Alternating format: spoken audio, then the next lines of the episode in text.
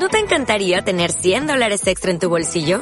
Haz que un experto bilingüe de TurboTax declare tus impuestos para el 31 de marzo y obtén 100 dólares de vuelta al instante. Porque no importa cuáles hayan sido tus logros del año pasado, TurboTax hace que cuenten. Obtén 100 dólares de vuelta y tus impuestos con 100% de precisión. Solo con Intuit TurboTax. Debes declarar para el 31 de marzo. Crédito solo aplicable al costo de la presentación federal con TurboTax Full Service. Oferta sujeta a cambios o cancelación en cualquier momento.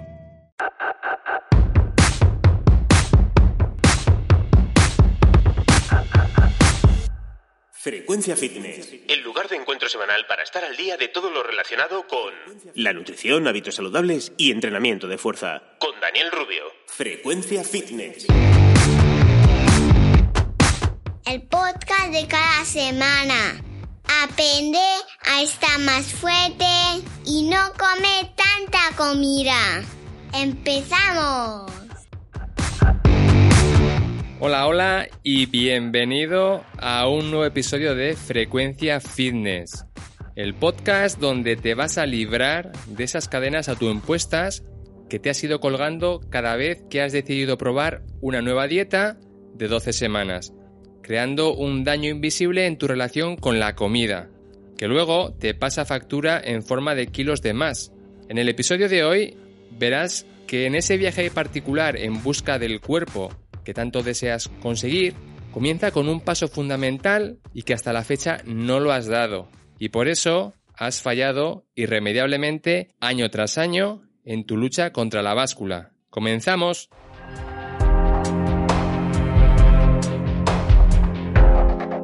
Estamos a julio y ya se ha quedado atrás todo ese ímpetu que traías en enero, a que sí.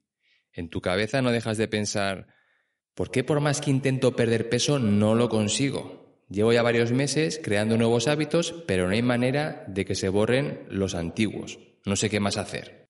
Mi primera pregunta a esa cuestión es, si dices estar tan comprometido con trabajar esos hábitos que haces cada semana leyendo artículos y demás contenido que no tienen nada que ver con tus hábitos a practicar.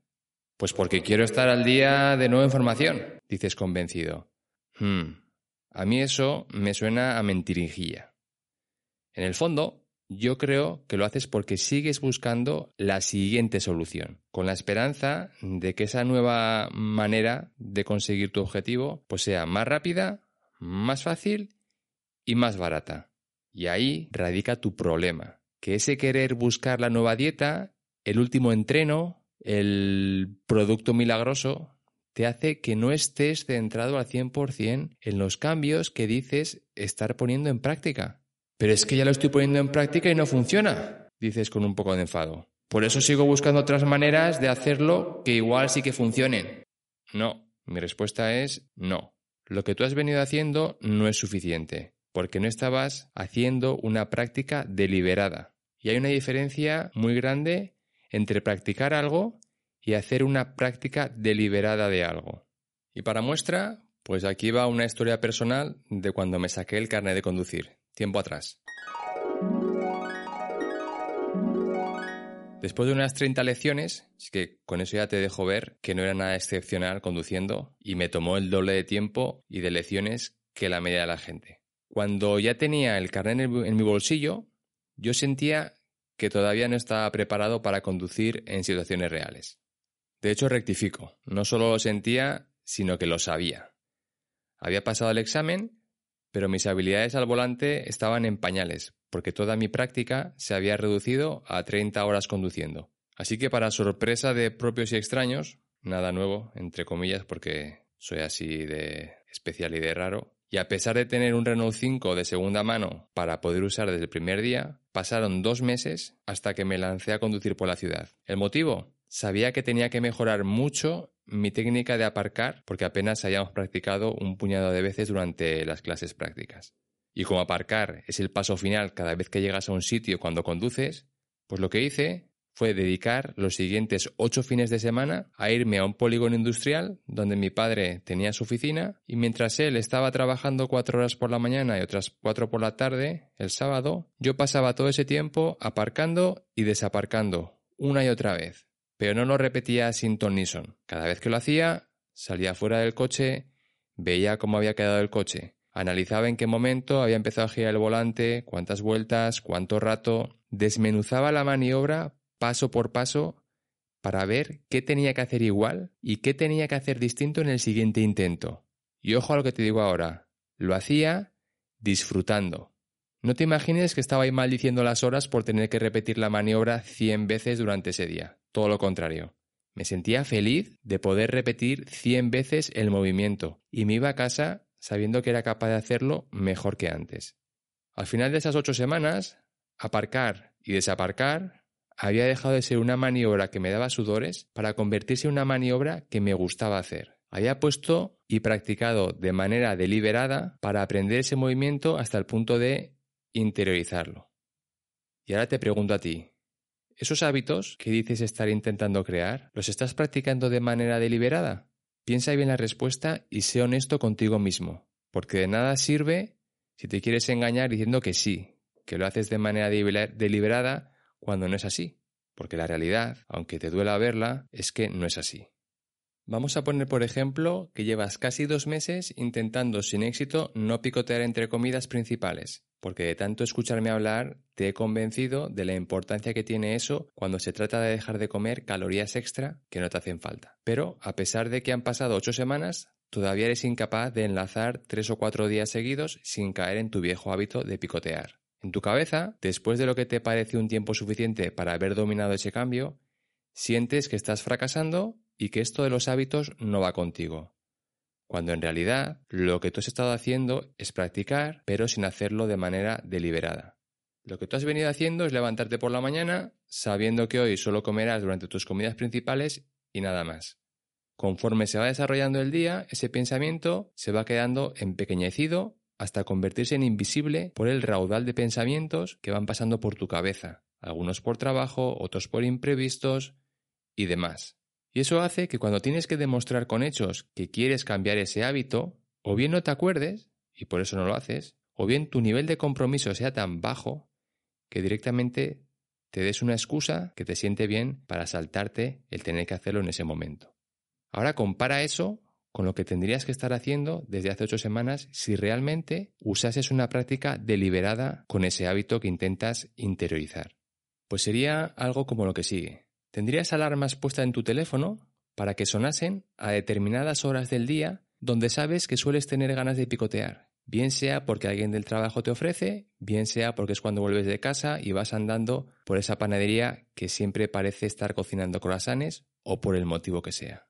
De manera que esas alarmas, con un texto incorporado que dijese alguna frase en particular, te obligasen a colocar el pensamiento de no picotear en primera línea. Al mismo tiempo, llevarías una libreta o un papel doblado dentro de tu bolso o cartera con tu porqué. Ese porqué que solo tú sabes porque es crudo y visceral y no lo has compartido con nadie. Ese porqué original que te llevó a decir basta ya y querer empezar a cambiar tus hábitos. De manera que durante esas primeras semanas te obligarías a leerlo varias veces durante la mañana, durante la tarde y durante la noche. Al mismo tiempo, tendrías empapelada tu casa si hiciera falta y tu escritorio de la oficina con postis donde tengas escrito bien grande el tipo de persona en el que te quieres convertir. Esa persona que de manera natural no va a querer picotear entre comidas. Al mismo tiempo, llevarías encima a todas partes un cuaderno donde anotar cada día, cuando lo has hecho bien, el cumplir ese hábito para celebrarlo o para anotar cuando lo has hecho mal y en el mismo instante indagar el por qué ha ocurrido eso. ¿Qué situación era? ¿Qué ha pasado? ¿Qué sentías? ¿Cómo ha sido tu conversación interna si es que la has tenido? ¿Qué te ha llevado a querer continuar? Y sobre todo, ¿qué puedes hacer diferente la próxima vez para cambiar el resultado? Al mismo tiempo, habrías compartido con la gente de tu entorno tu nuevo hábito, para que te ayuden a cumplirlo de manera que no te vayan ofreciendo comidas entre horas cuando saben que estás trabajando en lo contrario, en no picotear entre horas. Al mismo tiempo, trabajarías de manera proactiva en crearte escenarios mentales donde te enfrentases a situaciones que de manera habitual sueles fallar al intentar completar con éxito este hábito, para repetirlos en tu cabeza decenas de veces cada día mientras estás matando el tiempo en la parada del autobús, por ejemplo, hasta hacerlo bien, para que cuando ese escenario imaginario se convierta en real, a tu cerebro no le resulte novedoso, sino que hayas sido capaz de hacerlo bien en tu cabeza tantas veces que puedas conseguir hacerlo bien en ese instante, aprovechando la ventaja que te ofrece el cerebro de no saber distinguir entre realidad y ficción. Esto que te acabo de contar ahora es hacer una práctica deliberada, y ahora lo puedes comparar con lo que tú vienes haciendo y me dices si se parece en algo o no. Otras veces te he dicho que el conocimiento, si no va seguido de práctica, te deja en el mismo sitio donde estabas. Pero además, esa práctica tiene que ser deliberada, porque si no, practicar sin ganas y sin interés, practicar por practicar, que es lo que hacen los niños cuando tienen que hacer algo que no les apetece, también te deja en el mismo sitio donde estabas. Y con el añadido de que encima creas una mala relación con eso que intentabas practicar consiguiendo que en el futuro, si quieres volver a intentarlo, tendrás que lidiar con todos los pensamientos y emociones negativas que tendrás asociado a ello. Una práctica deliberada es lo que te hará avanzar, y para que sea deliberada tienes que trabajarlo de manera concienzuda, analizando qué cosas haces bien, cuáles mal, poner énfasis en cambiar lo que sale mal, haciendo mini ajustes, mientras intentas perfeccionar todavía más lo que ya sale bien. Si quisiéramos crear una lista de puntos a tener en cuenta a la hora de implementarlo, pues sería como lo que te voy a decir ahora. Pues si quieres coger ahora papel y, lápiz y empezar a tomar nota. El punto uno sería, una vez que tengas claro ese hábito o ese comportamiento que quieres empezar a crear, dividirlo en partes lo más pequeñas posible, de manera que sea manejable y que el, salto y la resistencia que vas a encontrarte por parte de tu Tyrannosaurus Rex en el cerebro, esa parte primitiva del cerebro que no quiere salir de su zona de confort, sea menor. El segundo punto sería que tengas siempre a mano un cuaderno y un boli que te ayude a medir tu progreso, de manera que tengas información y datos a diario que te sirva para hacer un análisis de cómo estás haciéndolo. Pero, este es un pero muy gordo, sin que esa información te haga sentir mal. Estás haciendo una auditoría diaria de tu rendimiento para poder mejorar y hacer cambios. Nada más. No es para fustigarte, no es para sentirte mal. Es para ver dónde estás y poder seguir avanzando al día siguiente, que está enlazado con el punto 3, que es tener contigo mismo el compromiso de que vas a poner en práctica esos cambios que creas necesarios para mejorar al día siguiente y tener el compromiso de hacer todo lo que esté en tu mano para cumplirlo. Y para eso ya has visto que el pensamiento tiene que estar siempre en primera línea de tu mente, si hacer todo eso te parece mucho trabajo, te estás demostrando que no estás dispuesto a cambiar. Así que no lo hagas. Te sigues lamentando por tu infortunio y sintiendo pena de ti mismo. Pero si hacer esto te parece un regalo caído del cielo, porque ahora sabes cómo hacerlo mejor y no puedes esperar a terminar de escuchar el episodio para ponerte a ello, felicidades, porque de eso se trataba este episodio. Pues nada más, con esto doy por concluido el episodio de hoy. Espero te haya servido para hacerte ese chequeo interno y descubrir si lo que estabas practicando lo estabas haciendo bien, con una práctica deliberada o una práctica a medio gas y que pongas, que pongas las medidas necesarias para cambiarlo y para mejorarlo. Ya sabes que puedes seguirme todos los días en Instagram bajo el nombre de Frecuencia Fitness 40, 40 el número. Si quieres compartir este episodio con gente de tu entorno, genial, te lo agradecería. Si puedes dejarme algún comentario, alguna valoración en la plataforma en que lo escuchas, que me ayude a que los algoritmos de esa plataforma vayan dándome un poquito más de amor al podcast y subiendo en el ranking, pues también te lo agradezco de corazón. Y nada, nos vemos la semana que viene y muchas gracias por tu confianza. Hasta luego. Producción y edición de Iván Pachi Gómez, bajo la dirección de Daniel Rubio.